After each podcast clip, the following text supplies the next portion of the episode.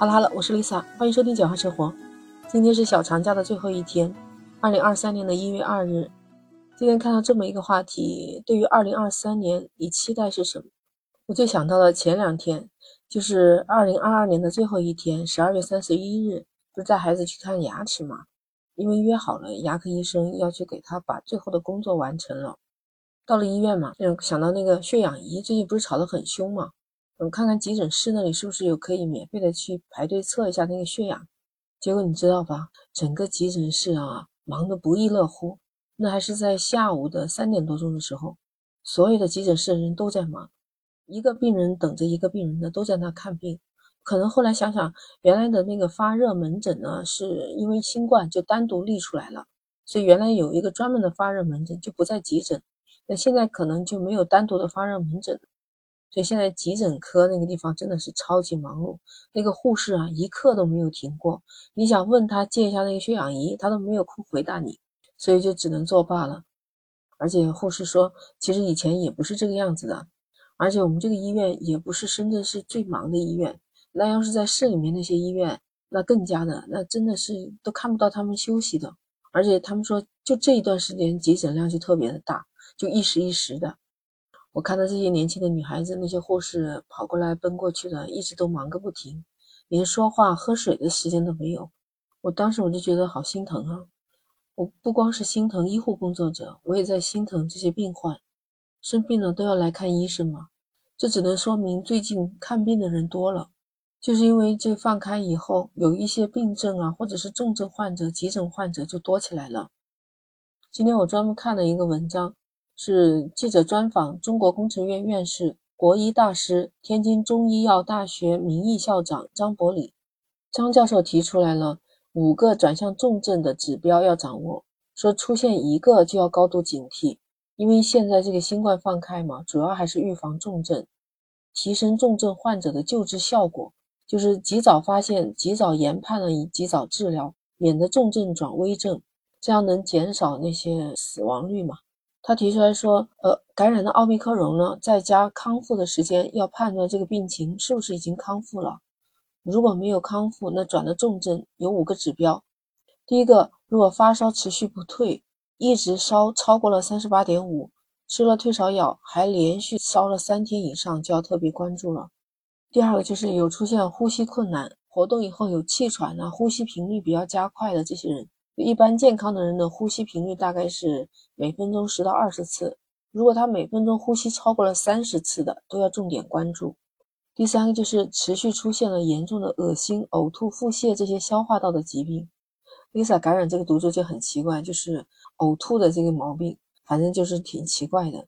再说到第四点，要看精神状态不太好的，比如说出现了那个恍惚、烦躁、反应迟钝这些，尤其是老年人啊。出现呼吸困难呢，那有可能就是静默性缺氧。如果家里有血氧仪的话，就要测一下血饱和度。这个血饱和度如果低于百分之九十三，就要马上就医。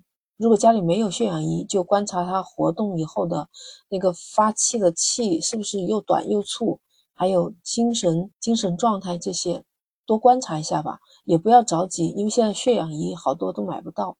但是我们不能只依赖血氧仪。不过上次 Lisa 还说了，我再说一遍吧，就是手机上也有一个软件可以测试血氧仪的。嗯，如果没有的话，再去搜一下。我上次在某东上面看到有一个，直接把那个手机打开，你把手指头对着你那个摄像头的位置，它就能测出你那个血氧浓度。嗯，准不准确呢？暂时也能做一个判断吧。嗯，就是那个某东上面有个 APP。第五个就是要观察一下，他原来有基础病的话，一定要观察。比如说他原来血压控制的还不错，结果因为阳了以后血压控制不了了，那这个要注意。还要注意这个顽固的心绞痛和血糖明显增高的这些。所以这五点啊要持续关注，只要有一点发现了，就要及早去就医，因为这属于重症的标志。还有张伯礼教授也说了，最近这一段时间啊，特效药成了热搜的常客。好多人都说一药难求，那他说其实购买所谓的特效药预防重症其实没有必要，无论是西药还是中药都不存在特效药，没有神药的，所以作为我们一般的患者，普通的感冒药都可以用。